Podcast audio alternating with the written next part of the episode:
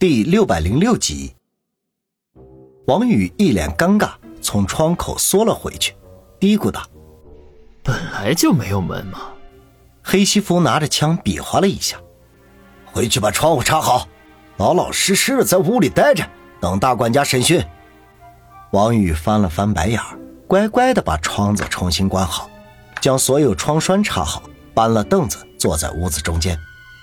虽然对方不会要了他的命，可是在他身上弄两个枪眼儿，那还是轻而易举的。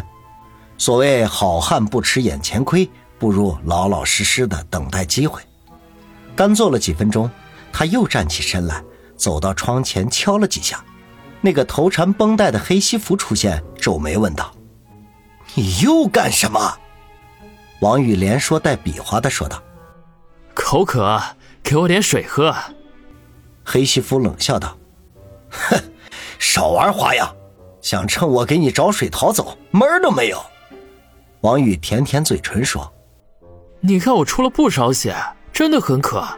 你放心，我是绝对不会逃走的。”说到出了不少血，他才想起自己浑身都是刀伤，这会儿却不痛不痒的，不由得十分好奇，低头看看，愕然发现所有的伤口都经过了处理。黑西服根本不相信他的话，狠狠地瞪了他一眼，骂骂咧咧地走了。王宇挠挠头，心说：“这哥们怎么这么不好说话呢？”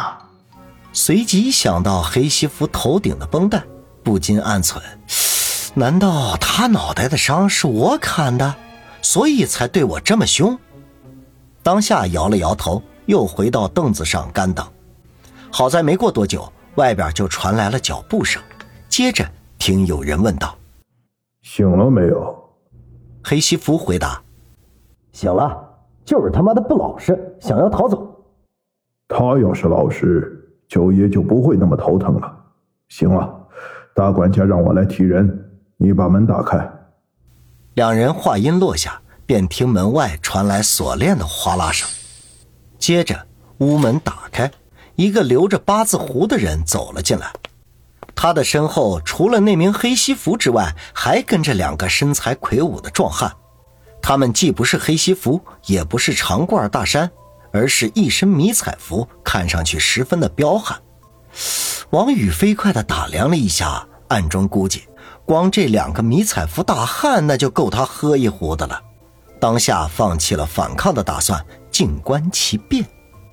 八字胡在门口站定，说道：“王先生。”大管家想找你聊聊，跟我们走一趟吧。王宇倒是干脆，直接站起身来说：“早就听说九爷的大管家是个人物，正好今天开开眼界，前面带路吧。”他答应的如此爽快，令八字胡有点意外。不过他十分的镇定，只是微微一笑，说道：“好，请随我来。”说完，转身又走了出去。两个迷彩服则留在了门口左右，做好了王宇如果不配合就不客气的准备。那个黑西服站在门口，不怀好意的看着王宇，似乎巴不得他赶紧反抗，好让他吃点苦头。王宇无视这三个人，大摇大摆的跟在八字胡的身后走了出去。八字胡引着他走出民居。王宇才发现，民居的外面就是那条水流湍急的小河，感情他并没有被带远。此时此刻，夜色降临，古镇里没有任何的灯光，影影重重，鬼气森森。尤其是那小河河面上，不知怎的，居然漂浮一层默默的烟气来，更是令人不寒而栗。王宇虽然胆儿大。可是见到这样的情形，心里头也有点打突。这没想到，这古镇白天看上去古香古色，世外桃源一般，而到了晚上却宛若鬼域，使人浑身都不舒服。八字胡一言不发地向古镇的深处走去，王宇心里头打着鼓，跟在后边。那两名迷彩服大汉远远地追着，居然没有一丁点的脚步声。妈的！这三个家伙不会是鬼吧？王宇自己吓自己，胡思乱想的说道。没想到他这个想法一冒出来，前面带来的八字胡忽然就停下了，抬手指着七八米外的一家民居说道：“大管家就在那里等你呢，你自己过去吧。”王宇愣了愣，心说：“你们不是提审吗？这会儿怎么整的跟我要去拜见什么狗屁大管家似的呢？”当下深吸一口气，说道：“你们就不怕我跑了？”八字胡头都没回，只是悠悠的说道：“说了怕你不信，但凡进来这里的，没有大管家点头，谁也别想出去。呵呵，如果你不信，可以试试看。”他故意拿枪捏着，语气里透着丝丝的寒气。王宇只觉得自己的汗毛都立了起来。本来想要尝试一下逃走的，现在也瞬间打消了这个念头。当下咬咬牙，越过八字胡，向他所指的那家民居走去。不想刚走了几步，民居的门便开了，一个穿着黑色褂子、佝偻着身体的老头，挑着一盏风灯从里面走了出来。那风灯只能照亮大门附近，与周围形成了极其强烈的对比，使黑暗。更黑了，猛然见到灯光，王宇紧绷的神经顿时松弛了下来，心中自嘲说道：“我这是怎么了呀？居然还怕他们装神弄鬼！”一时间胆气壮了几分，把腰杆挺直，心想：“老子可不怕你们。”这时候，那个佝偻的老头抬起胳膊，向王宇缓缓的招手，如同破锣一样的声音从喉咙里艰难的发了出来。啊！快点过来，别让大管家等急了。王宇鼻子里哼了一声，大步的走了过去。他的身后，八字胡和两名迷彩服一起发出呵呵的笑声。王宇情不自禁的转过头去，却发现他们三人竟然已经转身离开。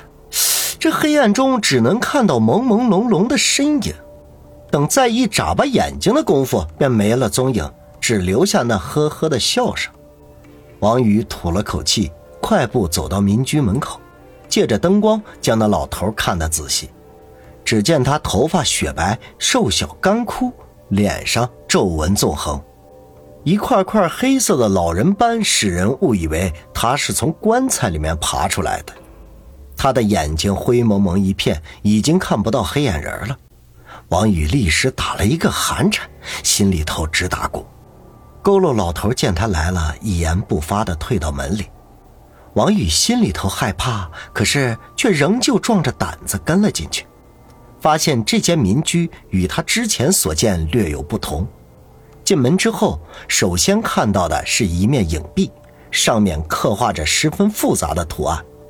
他本来想要细看，可惜佝偻老头已经挑着灯笼走了，无奈之下只得放弃。过了影壁，是一个很宽敞的天井，左右两侧都是房屋，正对影壁的位置是一个通往后院的走廊。这样的格局，王宇只在影视剧里看到过。恍惚间，仿佛置身在古代的宅院中，令周围诡异的气氛更加增添了几分阴森。老头一直将他引到后进的正房门前，再次用那嘶哑的声音说道。大管家就在里面。王宇明白了他的意思，似乎连进去禀告都省略了。当下定了定神，丢在老头不管，一步一停的走到正房门前，正要准备敲门，房门却吱呀一声自己开了。他吓了一跳，本能的后退两步。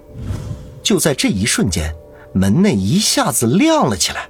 在正房的大厅里边，端坐着一个长须长发、脸色苍白的老者。他的年纪大约六十七八岁左右，鹰钩鼻子、薄嘴唇，眼睛细长，似乎要入鬓角。他穿着土灰色的唐装，右手玩着两颗锃亮的铁胆，两胆相碰，发出沉闷的声音。王宇，进来。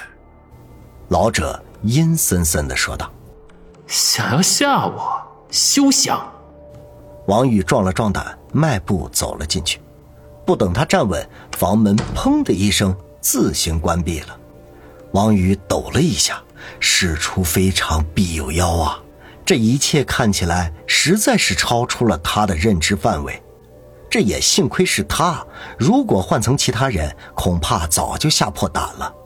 当然，其他人说不定根本就没有这样的待遇。